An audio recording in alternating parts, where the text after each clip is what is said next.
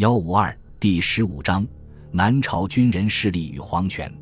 南朝社会商品货币经济比较发达，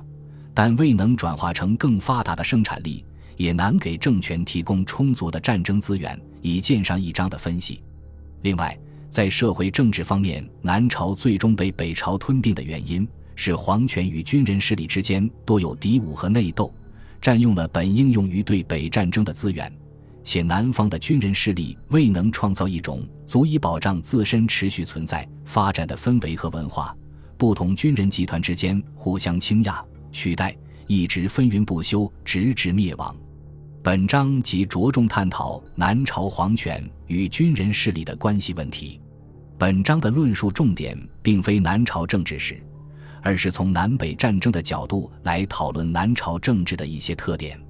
南朝历代政权的开创者，或自中下级军人起家，如刘裕、陈霸先；或由驻防北方边境的军事长官倒戈而夺权，如萧道成、萧衍。可以说，都是从战争和军人集团中产生。在南北割据对峙中，南方势力弱于北方，所以南北战争的形势对于东晋南朝政权的影响更为明显。从东晋到南朝的历次改朝换代。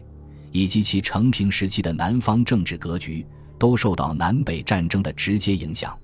和之前东晋的门阀政治相比，南朝政治的皇权独尊色彩更重；和同时期的北朝相比，南朝皇权却不够强大和稳定。皇权和军事将领之间既相互依存，又相互斗争的局面，几乎贯穿了整个南朝政治的始终。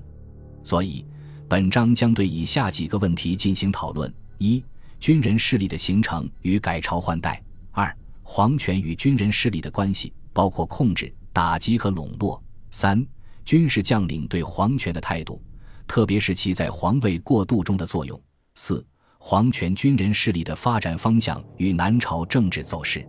以往研究者在讨论南朝政治时，多把刘裕。陈霸先等人称为次等士族、低等士族、豪族等等。本书不采用这种观察角度，因为所谓次等士族、豪族并无严格标准。像宋武帝刘裕出身耕田卖履的贫寒之家，识字数量有限，还曾因交不起社钱被拘捕，恐怕谈不上是士族。陈霸先是江浙人，靠在岭南做中级军官、周参军起家，也与基于乡土势力的豪族无关。所以，本书不再采用这种观察手段，而是侧重从职业身份上观察，像刘裕、萧道成、陈霸先至重上战场参战，靠积累战功出人头地、跻身社会上层者，都归入军人势力。萧衍不完全符合这种特征，